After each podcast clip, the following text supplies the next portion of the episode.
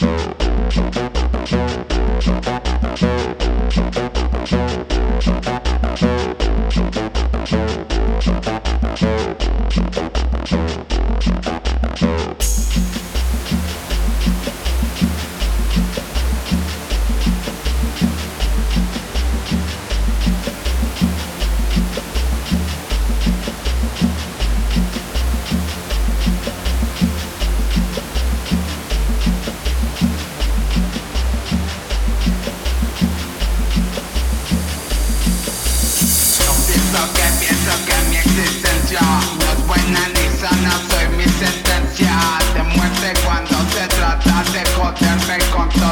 touch is committed.